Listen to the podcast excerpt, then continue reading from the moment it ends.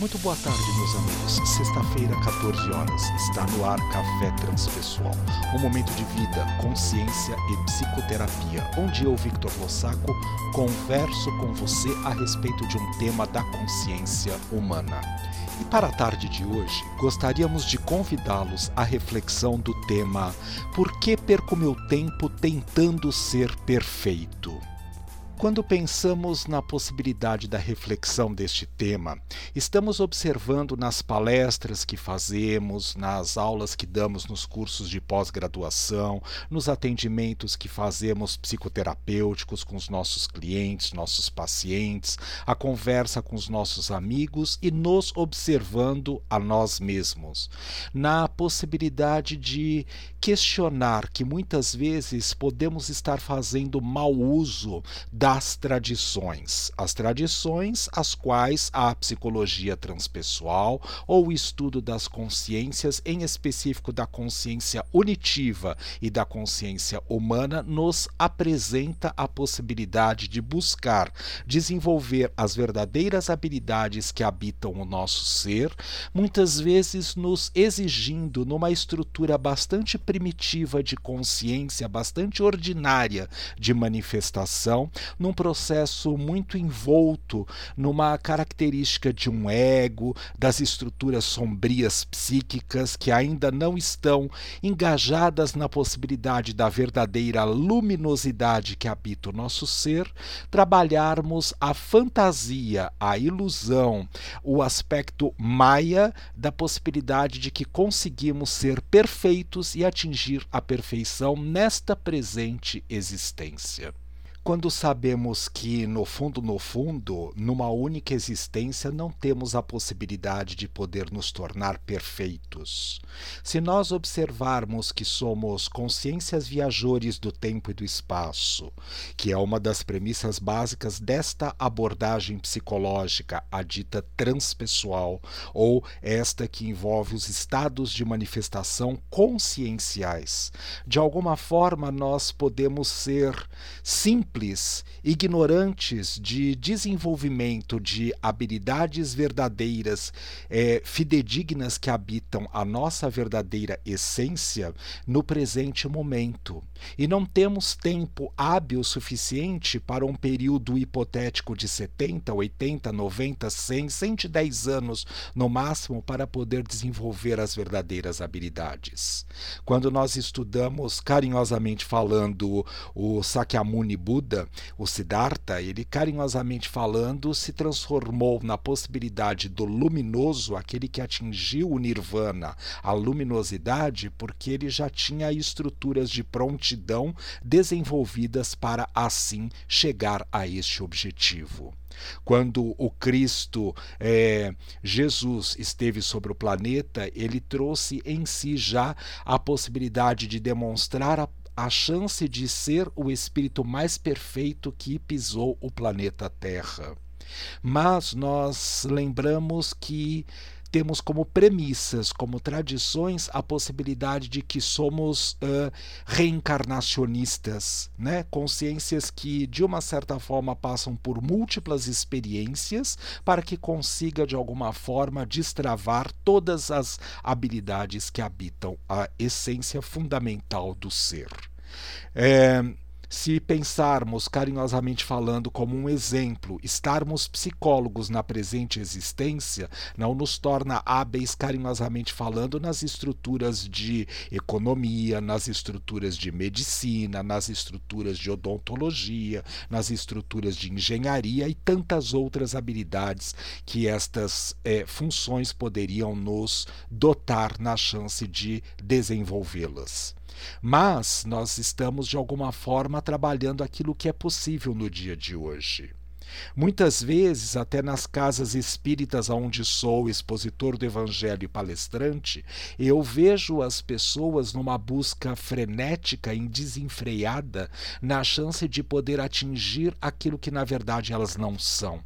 portanto, dentro da hipocrisia. Quando nós, de uma certa forma, lemos um texto sagrado e dizemos nos é, envolvidos e pertencentes àquela habilidade, as quais, na verdade, não a temos, nós estamos dando luz à sombra. E não de uma forma positiva e saudável, mas sim de maneira patológica, porque escondemos as verdadeiras manifestações do nosso ser e não permitimos que elas elas, de alguma forma, sem a presença do controle, se manifeste, e a partir disso passamos a ser controlados, orgulhosos e envoltos na vaidade, nos colocando num status. É, egóico e de máscara de fantasia, de ilusão, quando na verdade a nossa essência nada daquilo ainda atingiu em desenvolvimento. Muitas vezes nós perdemos o nosso tempo não vivenciando o porquê, o que faz, quais são os elementos destravadores, né? aqueles que é, dão o input para que, por exemplo, carinhosamente falando, apenas como um exemplo, a minha raiva, o meu ódio se manifeste dentro de mim e do meu ser, porque é feio odiar, é pecado, errar o alvo. Então, de uma certa forma, eu vou escondendo essas características que ainda fazem parte do meu ser. Mas ao invés de estudar-me e perceber quais são de verdade os startadores que facilitam a possibilidade, por exemplo, aqui citado do próprio ódio, e por que que eu não permito a chance, na verdade, de manifestar a sua energia contrária ou aquela que faz o contraponto ao ódio? Nós muitas vezes nos perdemos da nossa verdadeira essência, porque a sociedade envolta neste momento numa busca de tentativa da possibilidade de poder esconder a ética e a moral, faculta a chance de nos tornar imperfeitos, impuros, indignos, pecadores, que erram o alvo. Pecado vem de pecare, errar o alvo. Qual é o alvo? Ser a essência, espírito, consciência profunda que habita o meu ser. Quando eu me deixo envolver pelas características egóicas apenas e de personalidades ditas sombrias, eu não dou a chance e lugar, vazão para que a essência e o ego possam se manifestar.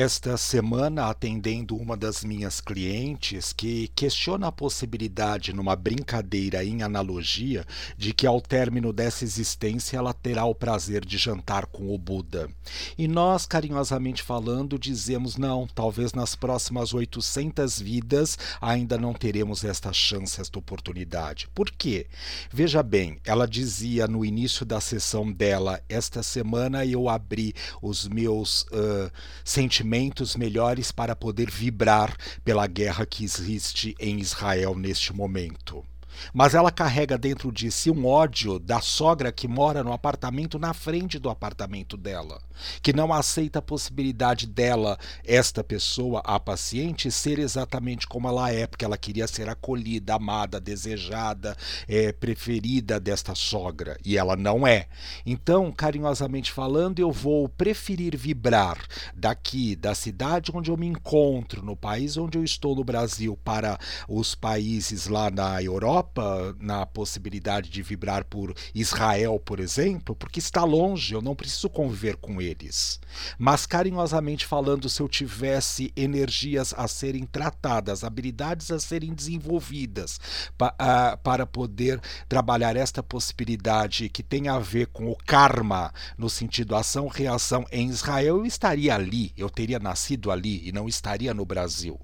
Isso, por favor, não façamos confusão, não significa que não possamos vibrar para o melhor nesta guerra uh, tão uh, genocida que está acontecendo neste momento. Mas eu quero mudar lá, eu quero mudar a cabeça do presidente, eu quero mudar a cabeça do meu namorado, eu quero mudar a cabeça do meu cliente, eu quero mudar a cabeça do outro, eu quero mudar a cabeça do dirigente da casa que eu frequento. Mas eu não percebo que eu tenho uma luta travada escondida e oculta dentro do meu próprio ser.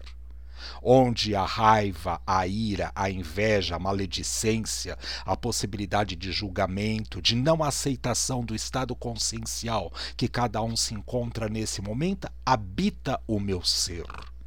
Eu estou onde eu de verdade tenho que estar. Eu tenho um emprego que eu tenho, os clientes que eu necessito para aparar as arestas da dificuldade, não para com o outro, mas para comigo mesmo nas mazelas que habitam o meu ser, nas estruturas egóicas das personas psíquicas bastante envoltas nesta ilusão, neste orgulho, nesta vaidade e que impedem no fundo, no fundo, a minha verdadeira essência de poder ser aquilo que é, vir à luz da consciência num processo de luminoso e de luminoso para manifestar a própria essência.